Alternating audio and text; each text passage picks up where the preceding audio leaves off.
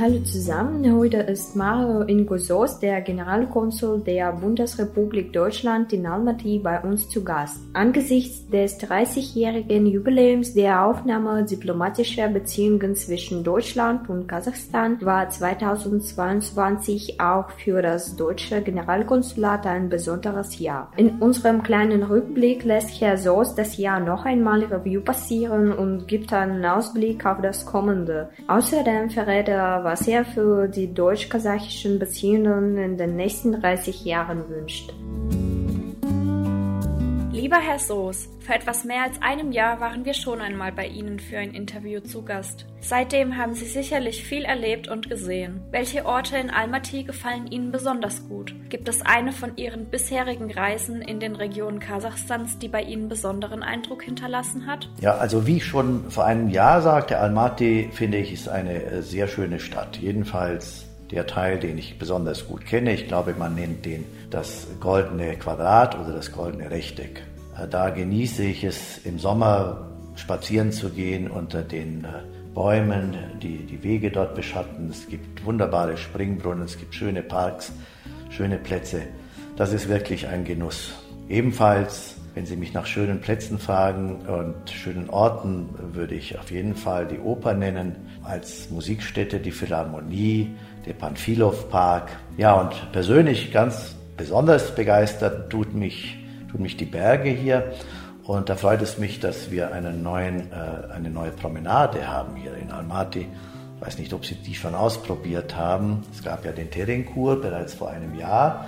Fand ich damals schon toll. Und jetzt gibt es einen zweiten Terenkur, wenn man so will, eine Promenade an der, am Pravi Essentai entlang. Und wie ich höre, soll dieser Weg so ausgebaut werden, dass man bis zum Medeo hinauflaufen kann. Also jemand, der Almaty nicht kennt, sicherlich so vieles zu entdecken und die Stadt bietet so viel urbanes Leben, dass man sich hier wohlfühlen kann und äh, ich fühle mich nach wie vor sehr wohl hier.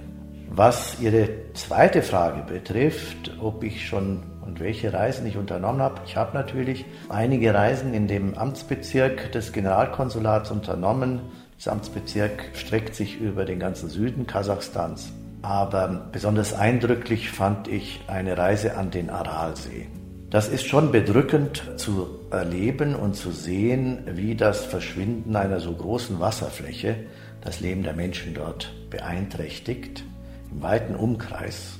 Und wie schwer es ist, einen solchen massivsten Eingriff in die Natur rückgängig zu machen, wenn das überhaupt geht. Es wird ja nur versucht, das Klima dort zu stabilisieren, indem auch mit Unterstützung der GEZ, äh, wir leisten auch Hilfe von Deutschland aus, da werden Büsche angepflanzt, den Boden stabilisieren sollen, den Boden des früheren Sees, damit da keine giftigen Staubwolken aufgeweht werden. Ich muss sagen, betrübt, muss ich sagen, weil es ein, fast schon eine Vision dessen ist, was auf uns zukommt, falls wir unsere Anstrengungen gegen den fortschreitenden Klimawandel nicht verstärken. Da sieht man, was passiert, wenn die Wasser, das Vorhandensein von Wasser, die Wasserkreisläufe durch das Eingreifen von Menschen in so massiver Weise verändert werden. Das hat Auswirkungen auf die Menschen, auf ihre Gesundheit. Das ist der Aralsee. Ich glaube, das war die Reise, die den größten Eindruck bei mir hinterlassen hat. 2022 war ein schwieriges Jahr für die Welt, zum Teil auch für Kasachstan. Wir haben die Januarunruhen erlebt, die Folgen des Kriegs in der Ukraine machen vor Kasachstan auch nicht Halt. Zugleich ist das Interesse in Deutschland und Europa an dem Land gestiegen, wie zahlreiche Besuche zeigten. Wenn Sie auf das Jahr zurückblicken, was waren für Sie die Höhen und Tiefen? Ja, wir nähern uns dem Jahresende und macht man gerne den Rückblick auf das Jahr. Ich fange mal mit den Tiefpunkten an und das war sicherlich der erste im Januar mit den Unruhen in äh, den blutigen Unruhen in äh, Almaty ganz besonders, die wir alle als äh, schrecklich und beunruhigend erlebt haben. Zum Glück hat sich die Lage dann jedoch rasch beruhigt und ich habe das Gefühl, dass wir fast äh, in einer Aufbruchsstimmung wieder sind. Hier nach diesen Unruhen in Almaty tut sich einiges. Politisch hat Präsident Tokayev die Menschen überzeugen können, dass Kasachstan sich auf dem Weg der Reformen befindet, auf dem Weg der Besserungen. Darauf hoffen alle und äh, wir unterstützen, also die Bundesregierung, wir unterstützen Kasachstan gerne bei äh, diesen Reformen. Also diese Aufbruchsstimmung ist das Gute, was ich in äh, diesem Jahr hier erlebt habe.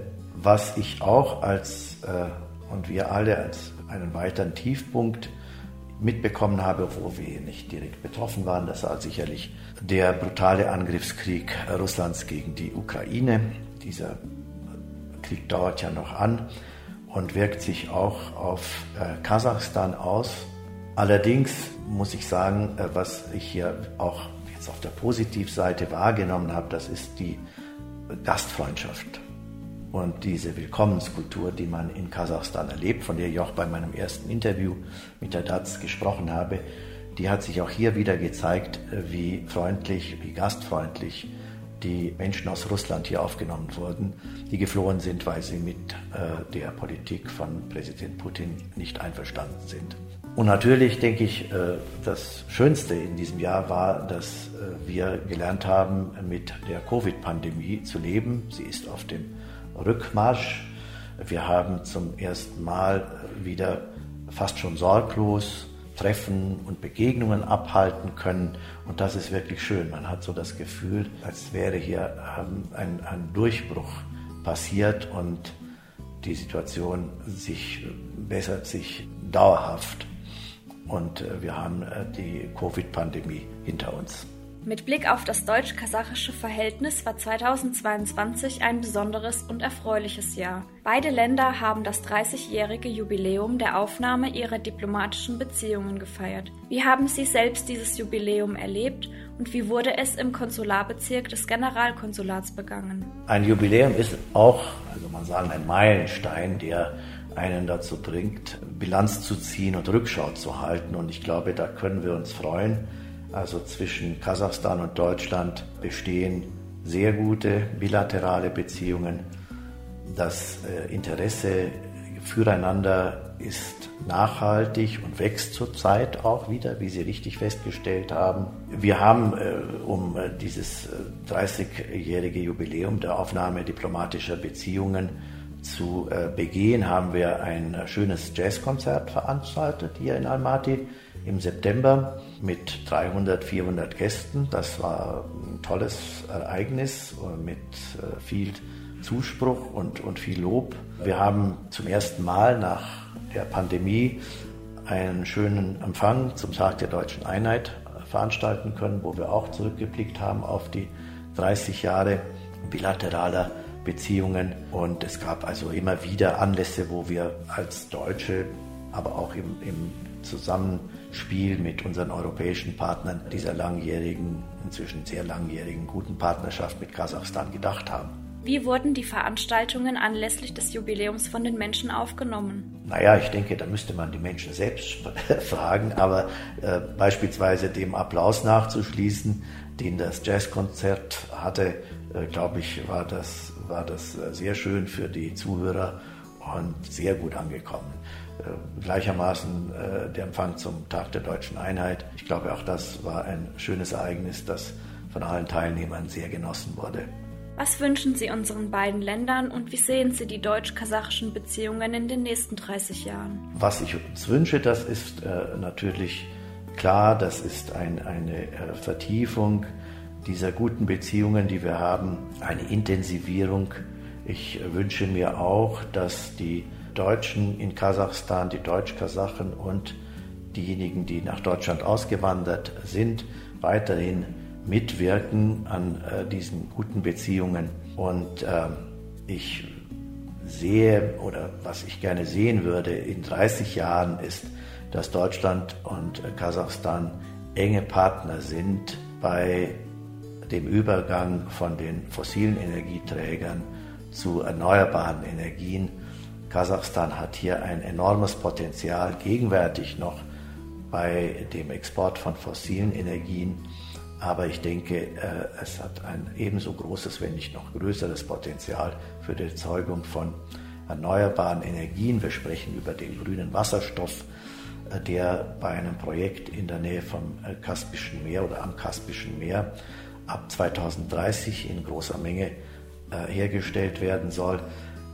Das wünsche ich mir, dass wir in 2030 sehen in vollem Umfang oder in 30 Jahren, sagten Sie nicht 2030, da beginnt das Projekt, aber in 30 Jahren hoffe ich, dass das wirklich vollumfänglich funktioniert und fossile Energieträger bis dahin sowohl in Kasachstan als auch in Deutschland weitestgehend der Vergangenheit angehören.